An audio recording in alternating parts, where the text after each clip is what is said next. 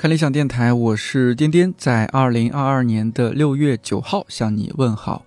希望这档每周四更新的泛生活播客能够成为你晾晒心情、找到共鸣和听见生活更多可能的小阳台。不知道我们听友里边有没有刚刚参加完高考的？如果有的话，我特别想隔空给你一个拥抱，因为在过去三年反反复复的疫情当中。要想保持一个好的状态，专心学习，肯定很不容易。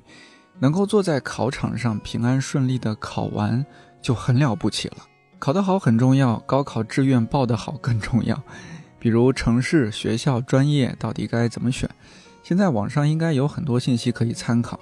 看理想的同事们这几天还策划了一个系列直播，叫《不太靠谱的高考志愿指南》，从六月八号到六月十二号。由从中国出发的全球史主讲人，坚信并践行“爱吃才会赢”的段志强段老师担任主持，每期邀请不同嘉宾围绕一个学科一起聊聊，比如医学、人类学、经济学、社会学和心理学。感兴趣的朋友可以在微信公众号看理想预约直播以及互动提问。上次被听友听出来我的状态不太好。让我也很着急。这几天通过努力工作、激情加班，好了不少。果然是打工人打工魂。看理想的一些同事有个特点，就是一边说着想躺平、想摆烂，另一边呢又表示自己是被工作治愈的。这很大程度上是因为我们在工作中确实接触到了很好的、很棒的前辈老师，做出了自己也算满意和认可的内容。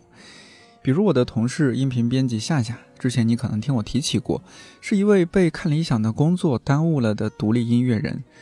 前年吧，有阵子感觉他状态不是很好，我们私下聊天之后，我发现他那阵子确实在工作上有很多困扰和烦心事儿。而大概从去年开始，夏夏陆续做马世芳老师的《耳边风》，以及王芳老师那一档《致独特的你：人格心理学四十讲》。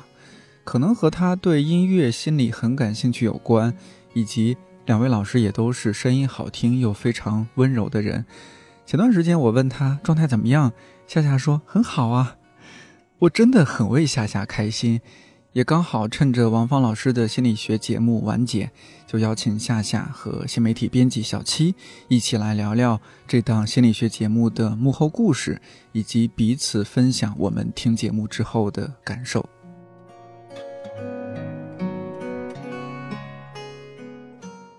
致独特的你这档节目完结的时候，我印象中你似乎在朋友圈还是哪里感慨了一大段文字，能不能描述一下当时节目完结的时候自己的感受啊？呃，比较复杂，就是一方面是会觉得很不舍，因为做这个节目的过程中，其实收获了很多感动，就不管是从老师那里，还是从听众的反馈那里，就是不断的在被治愈的一个状态，然后。因为就是聚散终有时，然后它终于要结束了，肯定是不舍的。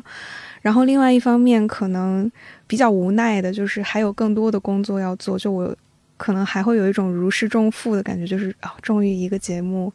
完了，做完了，我终于有更多的时间去赶着去做下面的，就是我代办事项后面的一些事情了。但是其实这一部分对于节目的感受。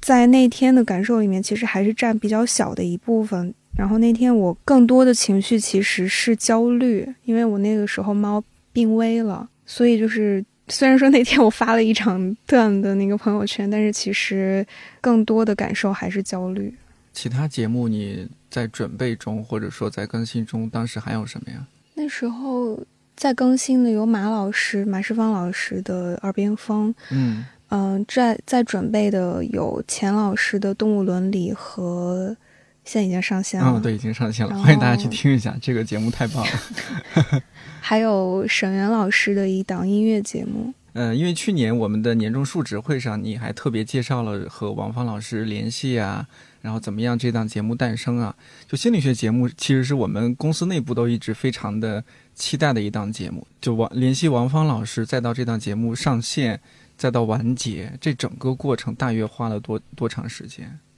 一年差不多。其实之前有过一些主讲人老师，但是可能就是策划节目其实是一个比较漫长的过程。然后有的老师可能是他时间不允许，或者是呃有的老师可能你跟他聊着聊着方案，他就是我我们这边可能觉得方案一直都磨合不好，可能也就半途而废了。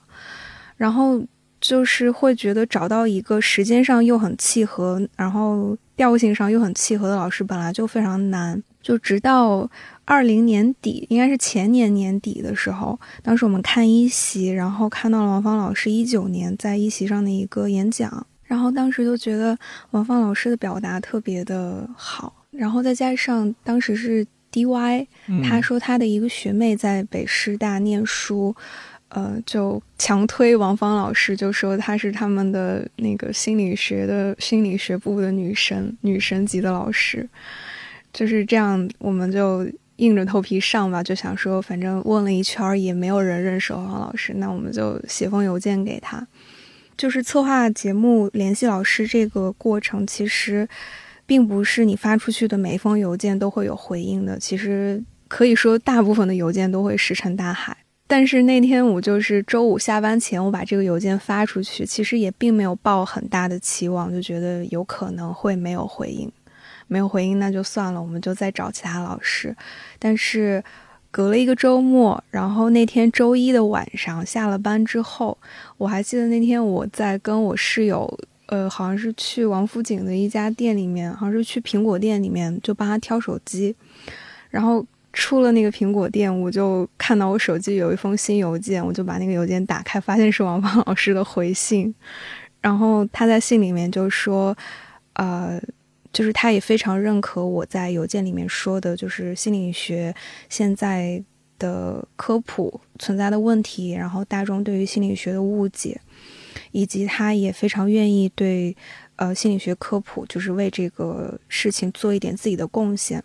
但是他也不是怎么说，就也还没想好该怎么样做这个节目。然后，嗯，就说也许我们可以当面聊一聊。然后跟我说了一个时间，然后跟我说了他的微信微信号，让我加一下他这样子。然后我就发现，哇，竟然有回应！我当时看到这个邮件，我就跳起来了，真的是跳起来了。可以想象。嗯。后来就我就跟 DY 我们两个去北师大拜访老师。嗯，就初次见面聊了两三个小时吧，就基本上确立了合作意向，就是不想要把它做成市面上大部分的心理学节目的那个样子，因为我们之前有做一些调研，就发现市面上大部分的心理学节目，大部分都比较功利，或者说比较实用，解决大家一些非常具体的问题。嗯嗯，还有一些就是看上去好像有一些鸡汤。还有一些就是可能他集中的在讲一些病理性的，呃，比如说焦虑型人格什么之类的，就是一些病理性人格的状态，比较少的有那种就是既有科学性又有人文感的一些节目。然后我们就跟老师聊，老师也说就是。学习一门一门学科，其实不是能就像就像学计算机，你不一定就特别会修电脑，或者是你学金融也不一定会特别赚钱。学心理学也不一定就是让你的人生过得幸福快乐、无忧无虑。但是，其实学习每一门学科，真的就是给你一个新的视角，然后让你打开一个新的窗户，然后用。一种全新的眼光或者全新的视角去看待这个世界。然后，当时我们也有问老师说，就学学心理学这些年给你最大的收获是什么？然后他就说，真正的让他看到了人和人的不同，然后以及这个世界有多么复杂，并且让他呃能够更接纳和包容这些不同。那这档节目最终是，呃，我们是叫《致独特的你：人格心理学四十讲》。我想问一下，第一是为什么是人格心理学？是这个就是王芳老师的专长吗？还是对他自己在学校里面研究和教授的就是人格和社会方向。其实一开始，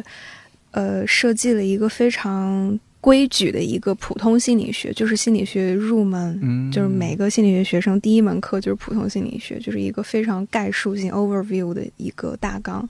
但那个就比较学科体系化，就非常中规中矩，然后也不太像是普通大众去了解心理学的一个很容易入手的一个点，嗯但是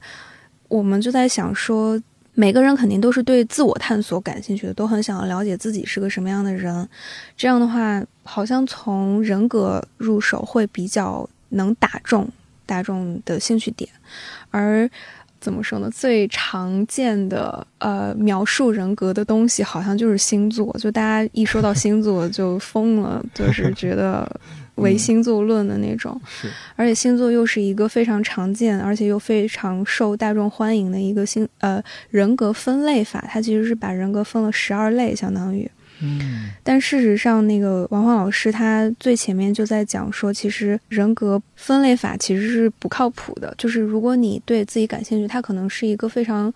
呃好入手的一个领你进门，然后你可能从这个地方开始入门。但是事实上，分类其实是一种贴标签，然后它其实是对你个人的一种限制。然后像大五人格的话，它是经过了科学验证的，然后。很多人他会觉得听到大五人格，他以为是五种人格，但是实质上不是，他是一个人他有的人格的五个维度。那还有就是这个节目呃最终定了四十讲，为什么会呃做这样的规划？我本来以为啊，我是说心理学嘛这么大，那是不是也是一个更大的节目？嗯，八十讲或者怎么样？为什么是定下来四十讲？一开始老师他定的最初的那版大纲叫《果壳里的星云》。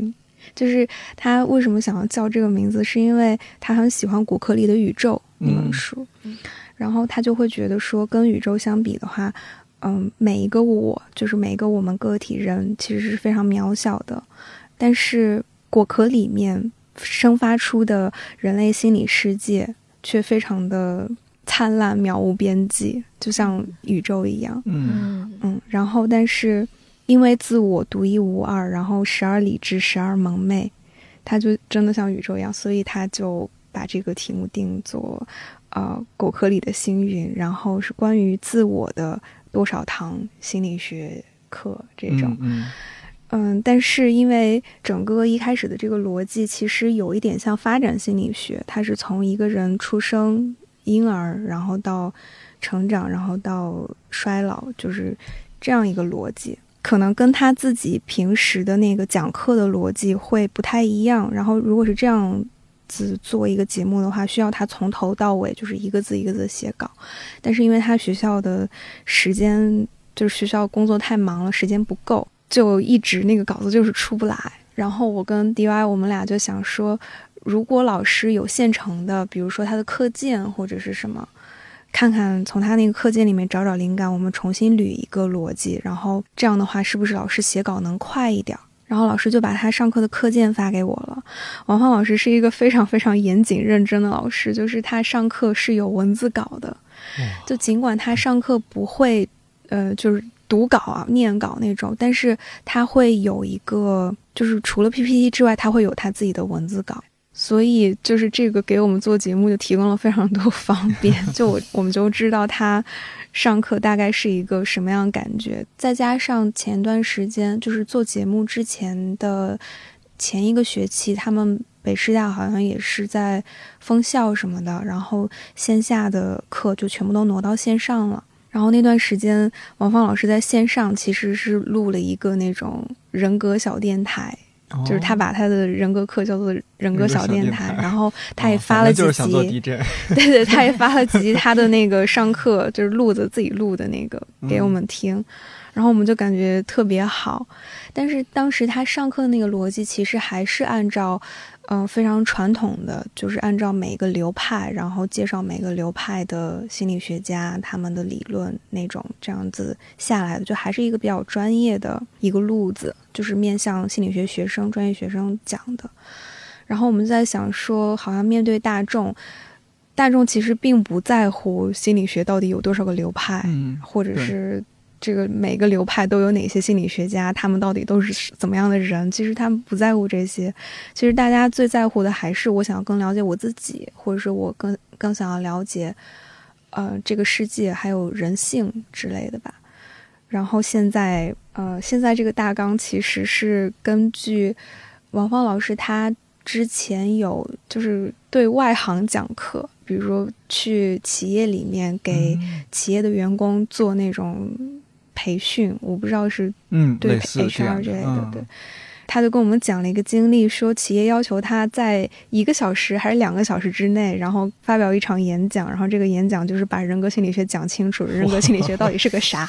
然后我们把我放对，就把他给难住了，他就想说，我这学了几十年，我都还没搞清楚，你让我在一两个小时把它讲清楚，嗯，然后他就后来就想说，好像对于外行来说，他也。不在乎就是研究方法呀，什么那些东西，好像对于外行来说，那个逻辑就是呼应着哲学三问，就是自我探索：我是谁？我从哪来？我到哪去？然后，其实你就可以把人格心理学所含的那几块嵌到这三问里面去。然后，像我是谁的话，我怎么样描述我自己，可能就把大我人格给带出来了。嗯，然后我们会觉得这是一个非常好的切入点，所以现在的大纲就变成了我们现在看到的这个样子。嗯，但然后就是节目思路改变了之后，所以那个节目的名字也从果壳里的星云变成了现在之独特的你。对，就更加关注个体，因为大家想了解自己，想了解人性。对，但是会感觉原来的名字还是它，它其实是有点类似于它底层的一个关怀，它变成了一种底层人文关怀，就是嵌在了那里。嗯，但变变得更加具体了。对对对，呃，从一个更美妙的一个状态变成一个更具体的状态。嗯，更具体、更直接的一种状态。听觉上，对于听众来说是更友好一些的。果壳里的幸运感觉可以作为后期书的名字。嗯，还有就是在录制之前，是把四十讲的整个的这个提纲就已经做差不多了吗？大概分几块儿是碰出来的，但是具体的每一期，比如说后面讲到第三部分讲到理论。是先讲弗洛伊德是肯定的，嗯然后呢后面弗洛伊德是马上就讲荣格呢，还是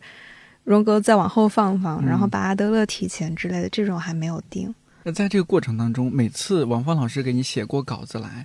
你改动的地方多吗？就需要你改的地方多吗？前几期可能稍微改一下，那后面就基本上不用改了。哎，王芳老师特别让我惊讶的一点，就他真的做节目太有 sense 了，就太有感觉了。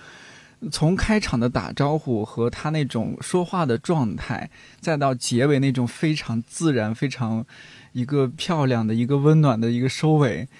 就这些你也没有说和王芳老师说，哎，你建议他这样这样做，是他自己去摸索，然后去形成自己风格的。我也觉得很强，我就记得荣荣格那期就让我印象深刻，就是荣格那期结尾，他就说荣格的关怀就像是一束从远古时代打出来的光，照亮了我们的精神世界。哇，我就感觉一下就特别好那种。然后，但是王芳老师给我的感觉是真的，他他会看到人，他真的他的眼里是有人在的。比如说，他每一次呃发邮件给我，就每次他录完了音之后。会把文稿和邮件都给我，就特别是越往后，因为他的稿子也不怎么需要改了，然后他又是又是一个不断的在 赶稿的状态，就是可能他录音前的十分钟，他刚刚把那个稿子写完，然后喝口水，然后开始录音，哗啦哗开始说，对，然后所以每次就是交给我的那个文稿，其实都前面可能我会改一改，后面就他也。赶不及，就是把稿子给我改完了，然后我再返给他，他就录音了，所以就一直是那样一个状态。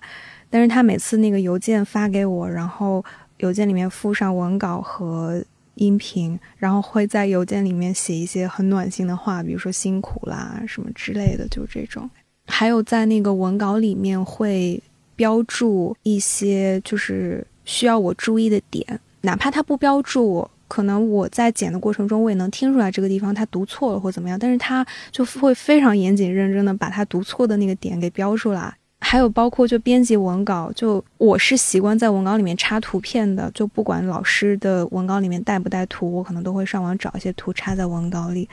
但是王芳老师他可能他自己就会替我把这份工作给做了，他自己会找一些图插在文稿里面。他也会非常认真的倾听每一个人的讲话，然后而且他是一个非常会倾听，而且非常会给你及时反馈的人。就很多人你在跟他聊天、在讲话的时候，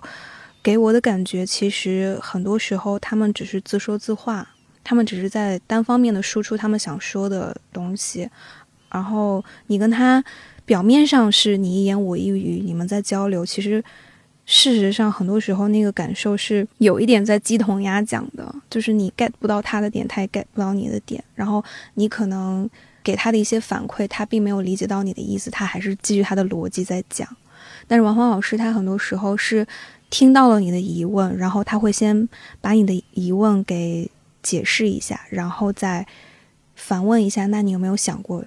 这样子，然后给你一个新的视角，这样子。夏夏是不是二零二零年还是二零二一年？有段时间，呃，好像我们有有一次聊天，还是有几次聊天，你说自己状态可能也不是特别好。我当时听到你要做心理学方面的节目，我我当时还想说，哦，这或许也是一个有可能会是一个自我疗愈的过程，做节目的过程。你还记不记得做节目之前，你大概是一个什么样的心理状态？就是发生了一些事情，然后就导致我整个人的状态其实是。一直处在自我厌恶和自我否定的那个状态里的，嗯，然后就感觉一切都乱套了，就是一切不管我做什么都是不对的，嗯，然后内心里面会有很多声音在打架，然后后来我意识到，就是这些打架的声音，其实他们都是来自于不同的人，然后有的可能是过去的老师，或者我的家长、我的长辈、我的朋友。我的领导之类的吧，就是有各种各样的声音，然后可能他们每一个人对我的要求或是对我的期待都是不一样的，因为我从小都是一个一个比较被动的性格，就是一直在呃试图满足别人的期待，而不是把我自己的需求放在第一位的一个一个性格，所以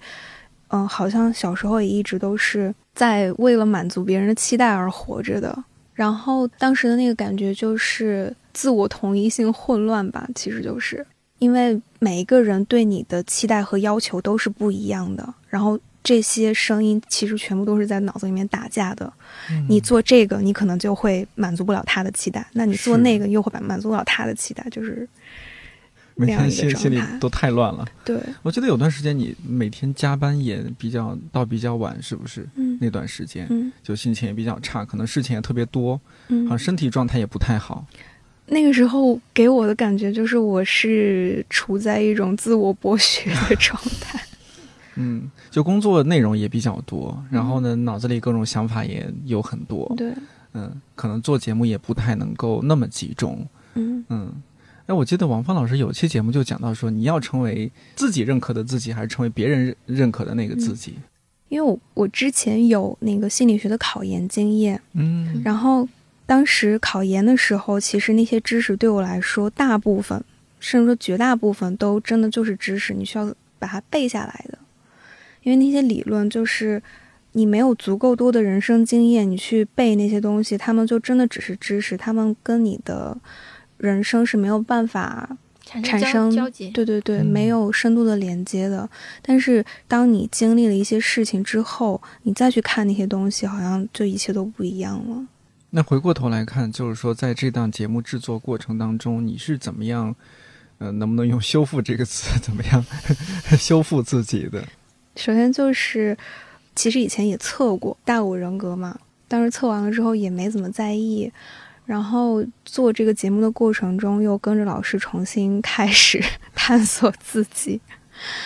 然后测出来之后，我的呃外向性超低，然后其他四个都超高，然后神经质是超级高的。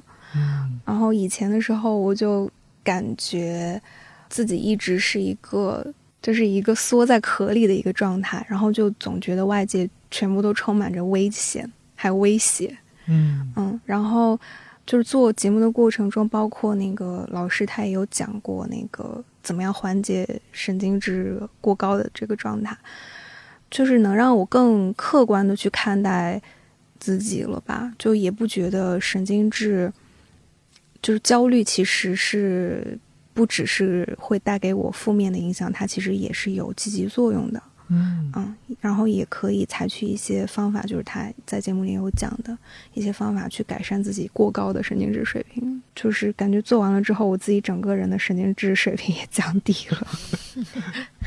然后再就是更多的自我接纳，更少的自我苛责。然后这个接纳其实不只是接纳现在的自己，包括也是接纳过去的自己。就以前的时候。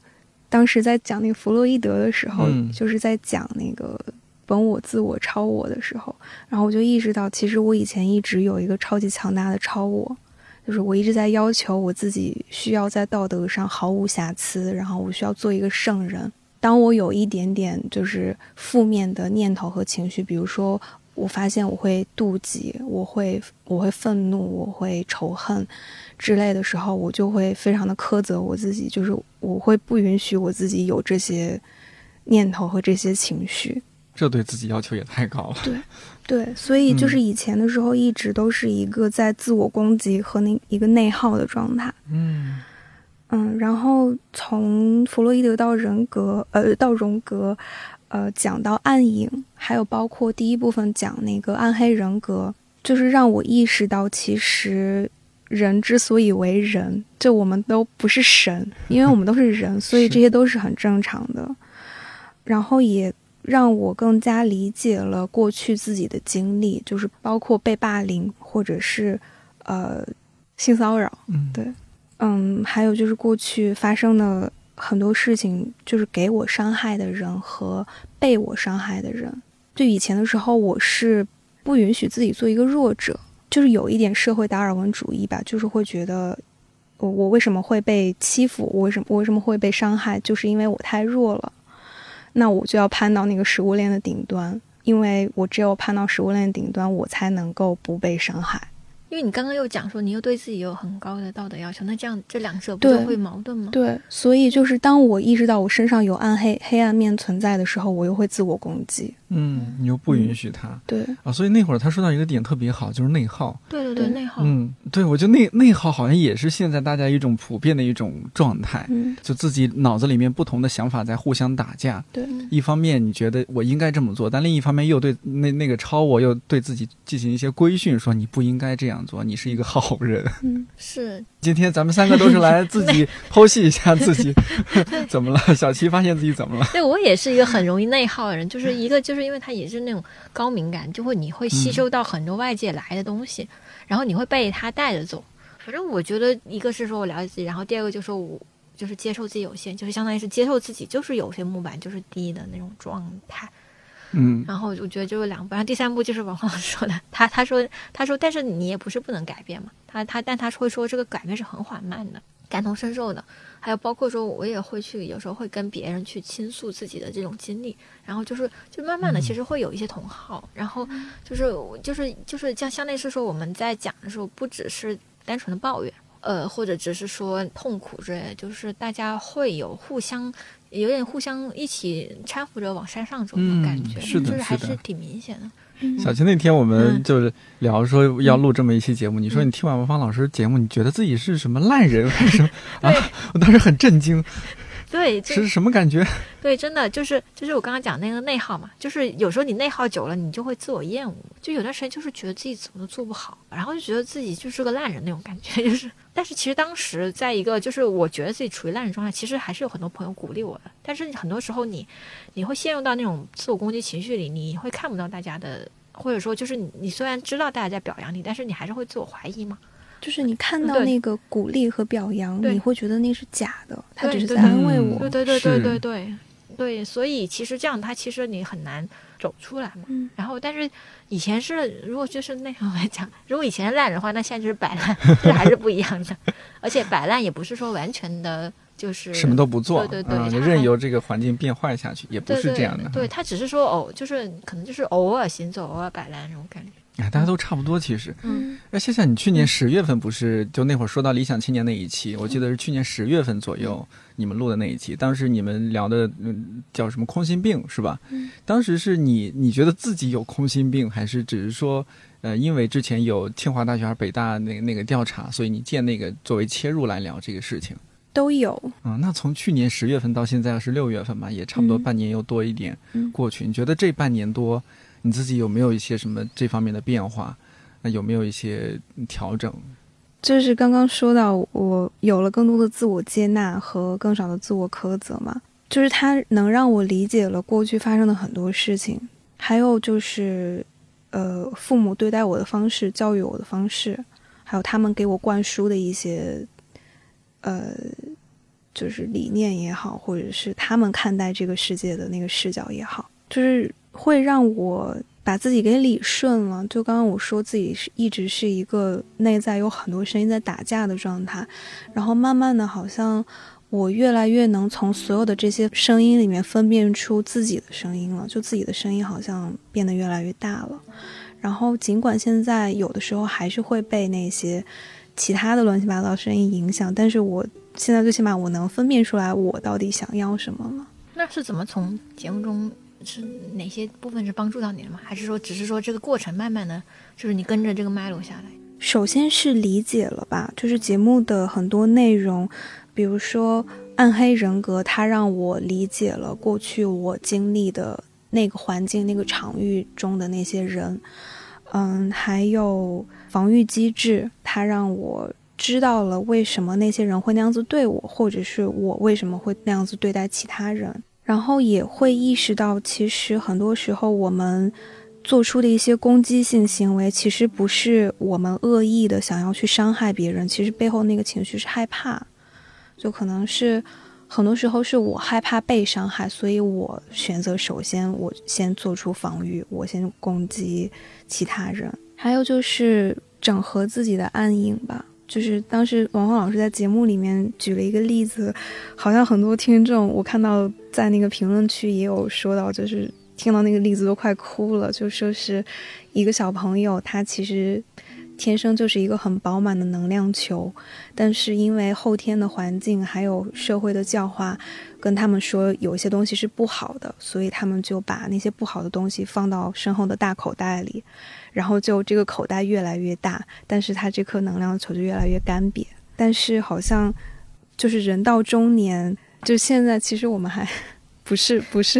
完全的中年，对我们还不是特别到中年啊。对，就很，他就说很多人都是什么前半生追名逐利，后半生寻找自己嘛。嗯、就是说人到中年其实是意义危机，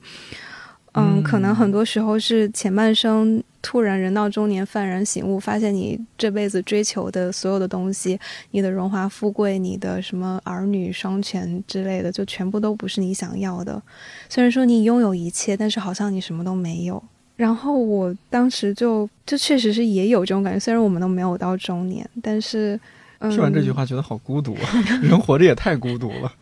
对，然后后来就也慢慢意识到，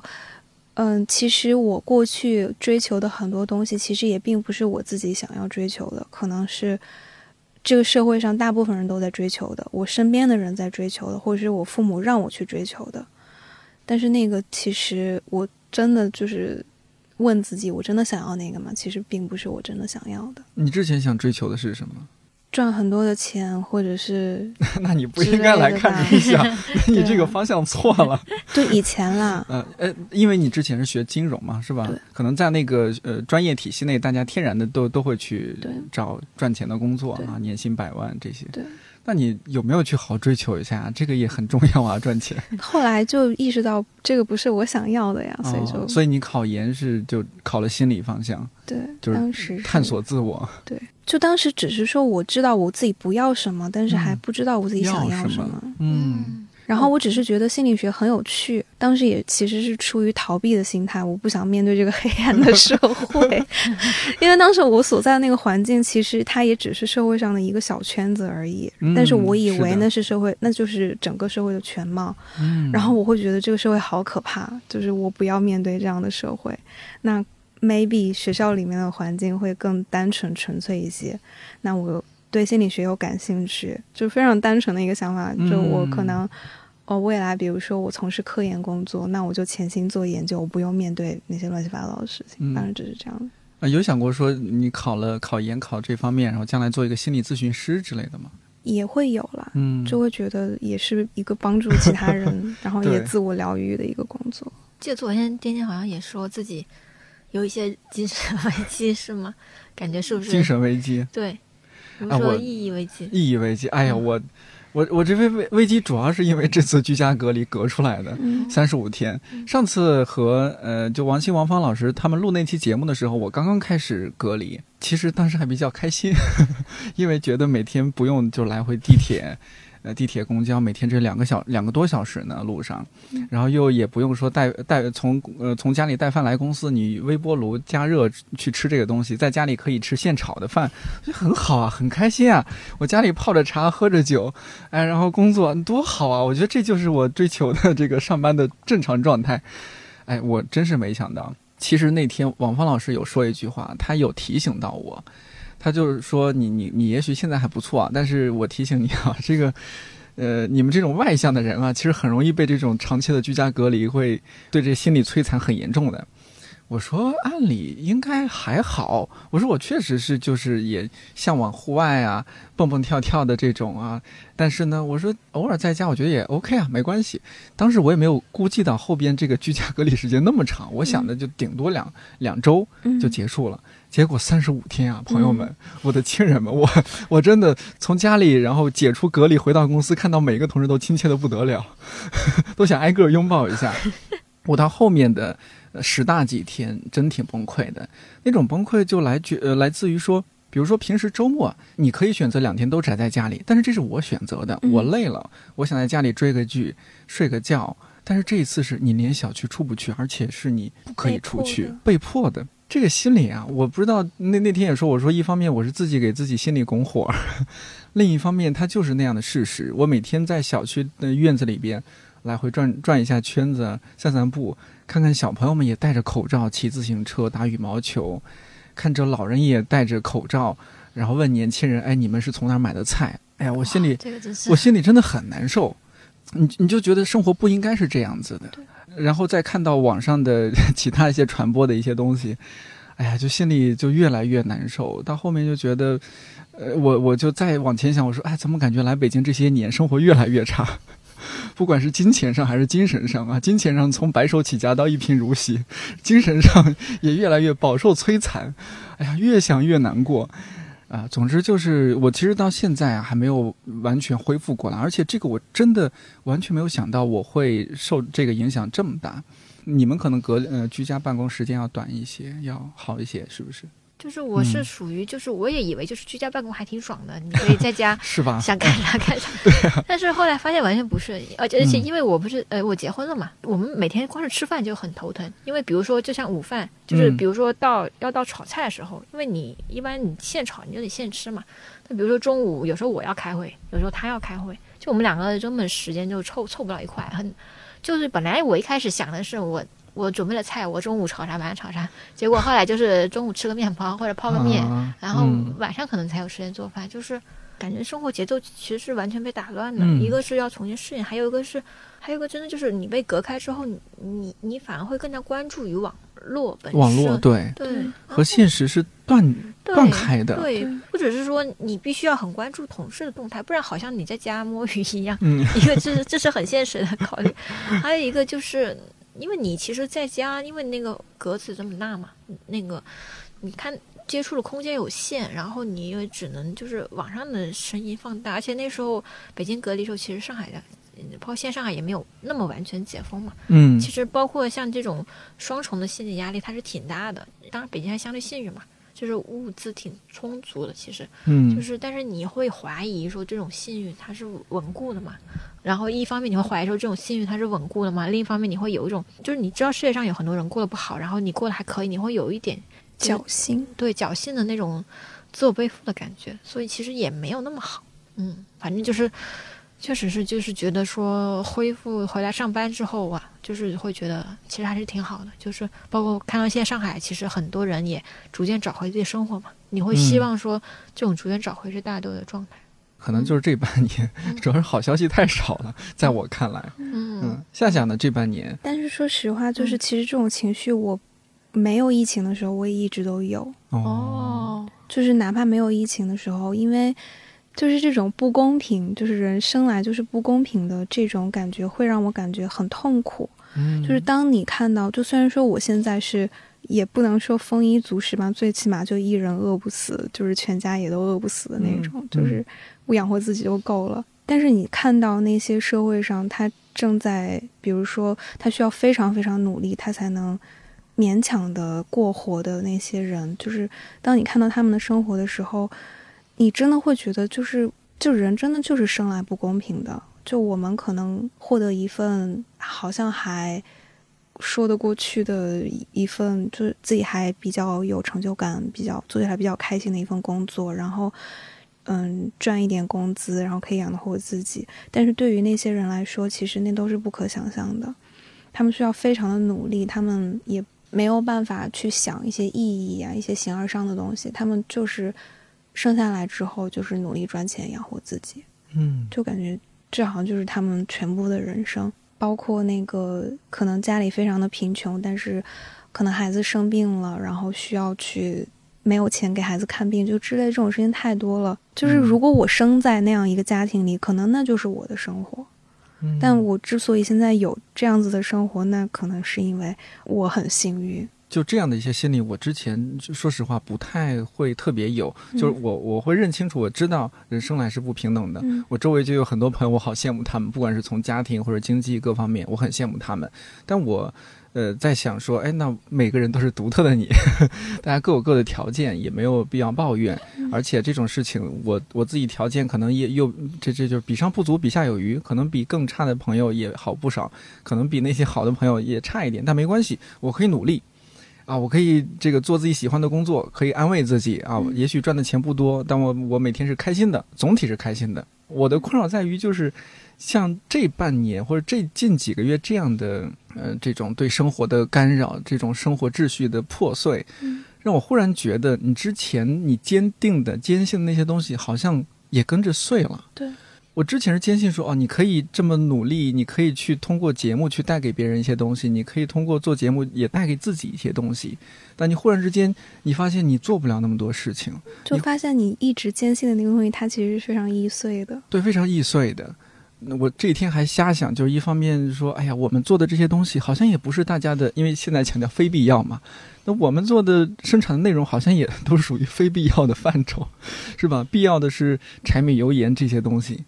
啊。那那我们做的这个还有意义吗？还有用吗？大家还需要是吧？大家还需要听我们嗯做这些节目吗？然后大家都在说经济下行了，经济不行了。那经济如果不行了，哎呀，我还好意思让大家去掏钱买我们的节目吗？我还在节目里板板的打广告呢，是吧？就是这种一下子这种人生的虚无啊，又想逃避，又觉得不应该逃避，然后我就陷入了那会儿我们说的某种内耗当中。嗯，我 这是我以前一直以来的状态。那后来你怎么调节？对我向你学习学习，那怎么调节啊？就还是从来，咱们哎，又回说回来，不忘初心，方得始终。对，王芳老师带给了什么？就是从王芳老师的节目里面，嗯、就我自己感觉，我确实是在做这个节目过程中一直在被滋养，就是他一直在提醒我一些之前我没有，其实我是知道的，但是我一直都没想到的一些事情。首先是，嗯，需要承认现实，就是现实确实是。有一些事情是靠你自己的意志，你是没有办法改变的。就当我在自我苛责的时候，我看到王芳老师他会讲说，很多时候其实就是你的努力，其实很多时候是外界强加给你的，因为外界整个环境都逼迫着人，每个人都一定要努力，你要努力或怎么样。但是很多时候，这个努力其实好像也是，如果你不努力，你就不道德；如果你不追求那些他们都在追求的东西，好像你就是个烂人，是个废人，是个很咸鱼。对对对，就是这样一个人。然后，当你很努力、很努力，当你发现你还是不行的时候，你还是不可以的时候，你又会感觉很愧疚。然后他就会说，还是要就是坦然的面对自己的局限性，然后，嗯、很多时候就是意识到自己不可以。但是也不用说对不起，还有就是重新开始相信人，相信人际关系的治愈力。就是我知道这个世界上有很多我不可控的事情，悲剧每天都在发生，但是你要相信，就是这个现实，这个世界是非常复杂的，而且这个世界是非常大的。嗯，那些悲剧，那些远方发生的让人心碎的事情，他们是现实。但是你当下正在经历的生活，你所体验到的，你和他人的连接，然后你现在所感受到的他人的善意、他人的关爱，同样也是现实。就是很多时候，可能我们都过度的去关注了那些那些现实，而忽略了当下的现实。就是比如说，像是你刚刚说疫情被封锁，被封锁在家里，然后影响到了我的生活，这个事情让我感觉很难过。其实类似的事情每一天都在发生，哪怕没有疫情，它也在发生，只不过没有发生在我们身上而已。是，只是说现在这些事情发生在我们身上了，我们被我们经历到了，我们感觉很痛苦。就是我现在反而比较能够接受，这就是。人类社会的常态，嗯，就是很多时候反而是很多事情没有发生在自己身上的时候，我们会觉得那些东西离我们很远，嗯，然后我们也不能够体会每一天都在经历这些事情的人他们的生活、他们的感受是什么样的。然后对我来说，这个反而是一种体验吧，就是我。通过这样子的事情，我更能够了解那些生活在苦难中的人，他们到底是一种什么生活状态了。然后反而生出了更多的对他人的关爱吧。那我，我在那居家三十多天，我有两方面的想法。嗯，一方面是很庆幸自己做的这份工作，居家办公也可以做。对。但另一方面啊，这就是我内耗的部分。另一方面，我又。哎呀，忽然有点说，哎呀，我干嘛就做了这样一份工作？因为我们做现在这份工作，你要做节目，你要去接触很多信息，你要去看那些消息呀、报道啊，你要了解最近大家在发生什么、抱怨什么，呃，想想表达什么、传达什么。哎呀，那些东西。对我，我我可能是那段时间太脆弱，对我来说影响特别大，就经常会让我引起内心极大的激荡，就觉得，哎，我我干嘛要做这份工作？我说实话，我在路上有有后来就是小区解封了，我走在路上看有些有些人感觉跟没事儿似的，哦，戴口罩就戴口罩呗，做核酸就做呗，没关系啊，那感觉人家看的特别开，我就觉得，哎呀，我怎么就不能像人家这样，啊？哎，你们有这这种类似的感受吗？我还挺是吧？因为小七做新媒体，你肯定要看的东西比我更多。知道吗？我我我就我两个就生活细节，一个是有段时间就是我一直在玩游戏，就是就是玩那种就是三 A 游戏那种需要，呃，就是在游戏的那种。嗯，不是交互，就是它比较复杂。比如说你要游戏里打怪、打龙 BOSS，然后你要升级、提升你的那个战斗技巧，还有各种装备什么的配比那种，就是玩那种游戏，就是。就是玩那种游戏让我得到很大的治愈，是因为，就是对比起现实中那个游戏的死亡，会让你觉得是有意义的。就是因为呃，对对，我在玩就是那个《艾尔登法环》，就是叫老头环的那个游戏，就是就是就是因为那游戏是个很难的游戏，就是它有很多制作人恶意，就是你很容易死，因为比如说比如路上小兵他一刀就可以把你砍死那种感觉。所以我在玩的时候就是。一个是说我在玩的时候，我会感觉到那个游戏死亡是有意义的，因为它带帮我成长，就是它帮我去获得掌控感，这是我在现实没有的。但是，但是会让你觉得很空虚，因为因为你在玩游戏的时候，你是沉浸在那种你你成就的刺激，还有包括说你获得了一个很好的东西，它给你那种最直观那种多巴胺冲击。但是你回到现实中的时候，你其实还是要面对很多烂事，就是很多不好的事情，然后就是那种冲击感很大，而且它会给你一些。负罪感就是都这么多苦难了，你还在玩游戏那种感觉，一个是会给我带来这种感觉，然后还还有一个一个小感受是，我那几天可能是特别的沮丧，然后我就说我不想干了，我要回广西，因为我老家是广西的，我说我要回家躺着，我说我算了一下，我要是回家，我应该可以躺个几年，应该还是可以的。我说我不想在北京 在在这里就每天上班或者怎么样太累了，然后我说我要不要回去躺着？就那段时间我就很虚无。嗯，就是你会觉得你这基本盘都这样了，我也做不了什么。基本盘。然后我要我要回家躺着，我我不管了。我我那时候我我那几天就很想想法，所以那天我就很虚无。然后，但但是就很神奇的是，可能就是过两天我又看到一个让我很气愤的事情，然后我马上就就就跳起来，我就在网上跟对，然后我就在网上跟别人争论，也也不能算争论，就是说我还是说呃打了很多字，然后把我的观点表达出来，然后也其实也影响和让很多人认可。嗯，然后我就就是我就发现我就是不行，我就是虚无不了，就是就是我可能就是喜欢干这个工作，或者说就是我就喜欢，就是我就是要做这些事情，就是我不行，就是我想虚无，但是我不行，就是那种感觉。然后后来其实就是这两段经历会让我。在想，就是一个是我有时候会会生出一些虚无的感受吧，但是我还是坚定自己，还是想，就是我会告诉自己，我就是有那部分，就是那部分想要为人的那部分东西是存在的，就它一直会存在的，而且它他们两个可能可能是会打架的，然后我可能就是接受这种这种时而虚无，时而想，就是就是惊坐起那种状态，对，就是我。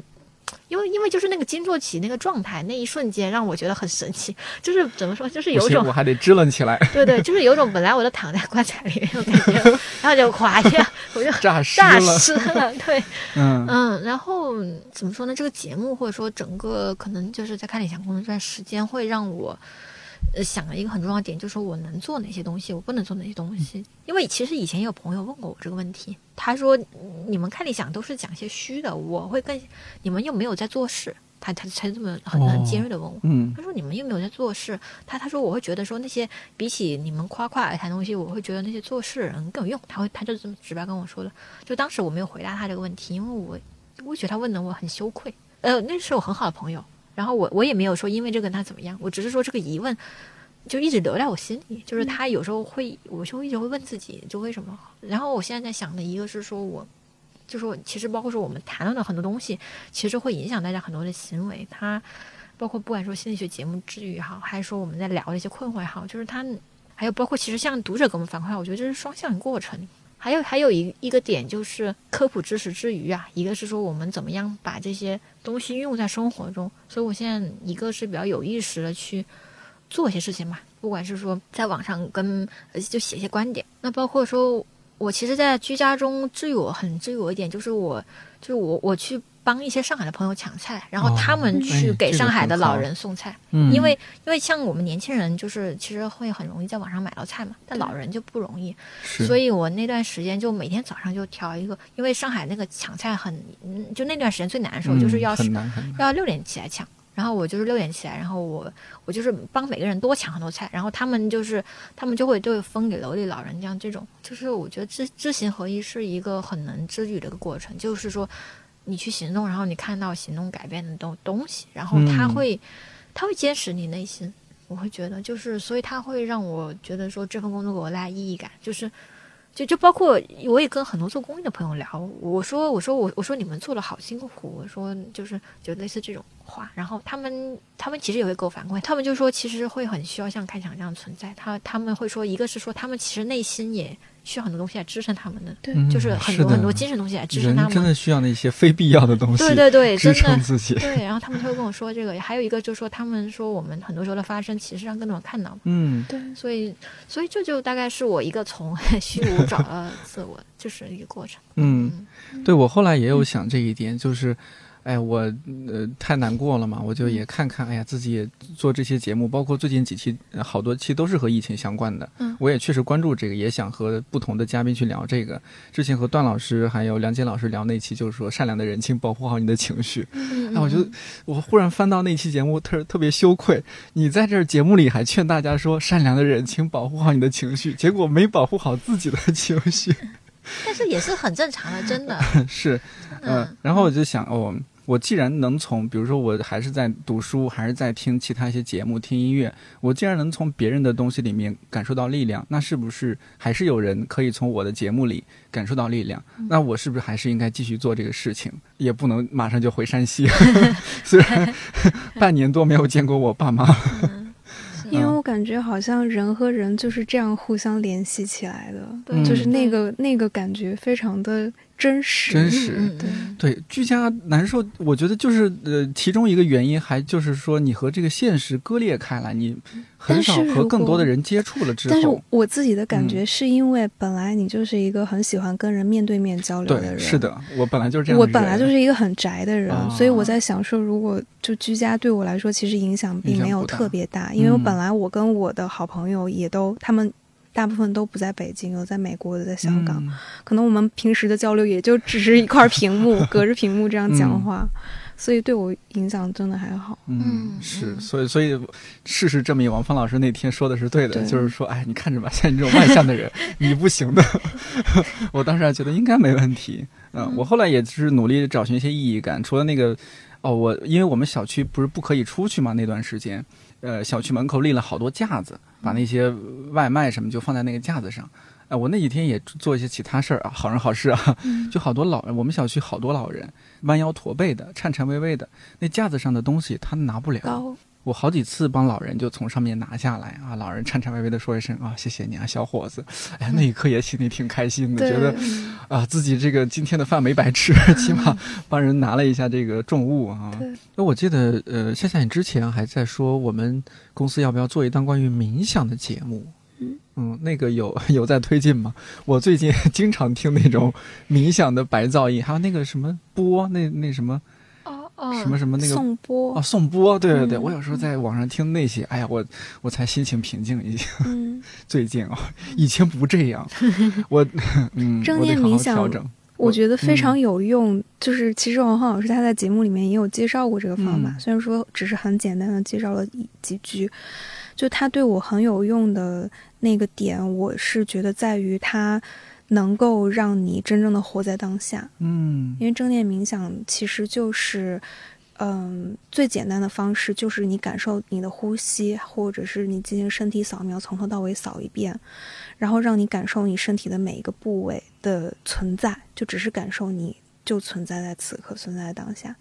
然后它其实是反，就是你我们每天大脑里面都会存在着各种的想法和各种的念头，可能我会，比如说我会很后悔我以前做了什么事情，或者是我一我在计划未来我明天接下来要做什么事情，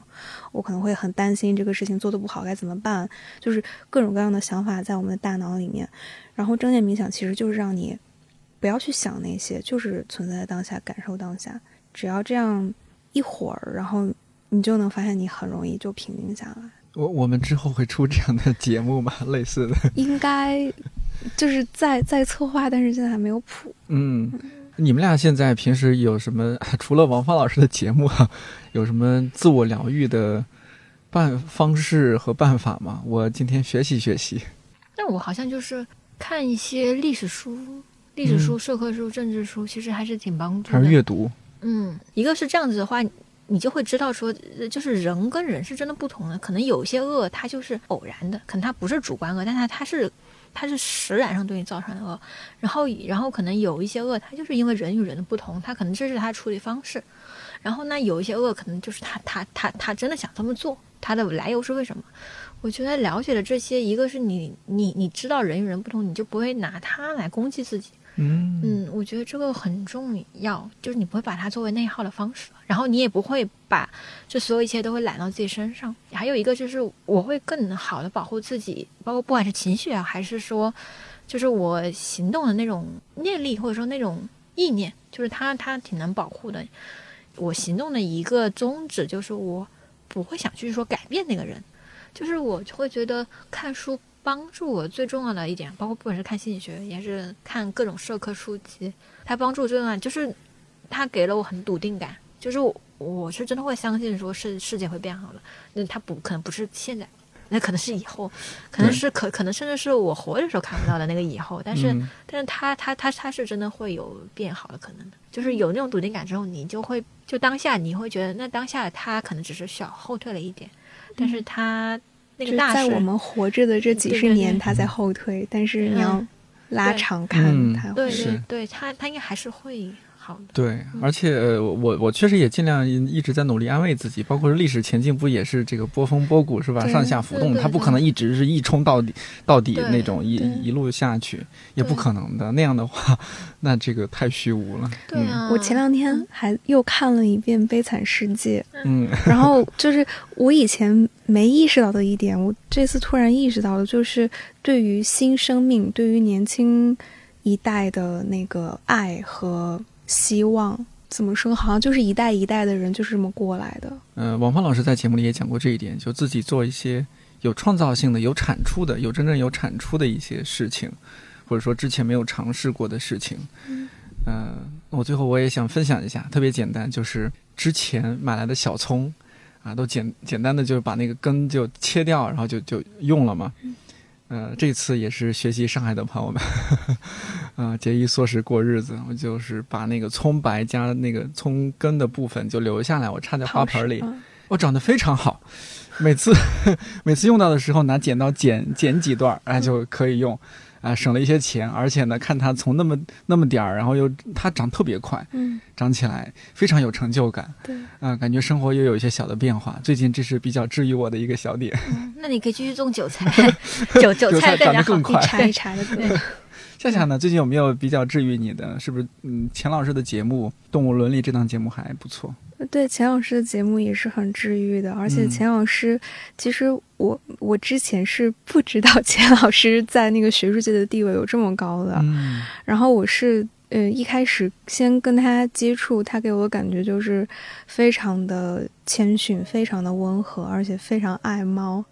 然后当时我的猫去世了之后，他就知道我的猫去世了，他就。嗯，用他自己的经历来安慰我，然后就说他亲自给猫接生，然后亲自有猫死在他的怀里，他给猫送终，就是这样三代的猫，直到第三代送走了之后，他有八个月的时间家里面是没有养猫的状态，他就觉得自己年龄也大了，然后好像就是也不是很想要。再养猫了，直到他的太太跟他说说家里面没有猫，这还像个家吗？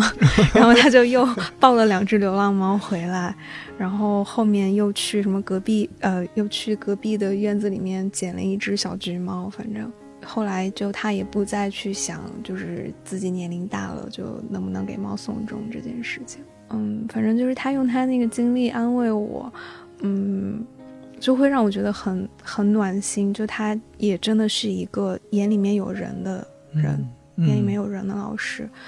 后来我才知道，哦，原来就是刘琴老师啊、周濂老师啊，他们还有道长都是读着钱老师的文章长大的。我才知道，哦，原来钱老师是是在学术界地位这么高。就是做这个节目给我的感觉是。就像我我我刚刚也说，就是我是一个超我超级强大的一个人，就是，呃，自我规训，对对对，然后就是好像从小都在自我鞭策、自我要求，就是要做一个道德上没有瑕疵的人的那种感觉，然后就做这档节目也会让我在反思我的一些问题吧。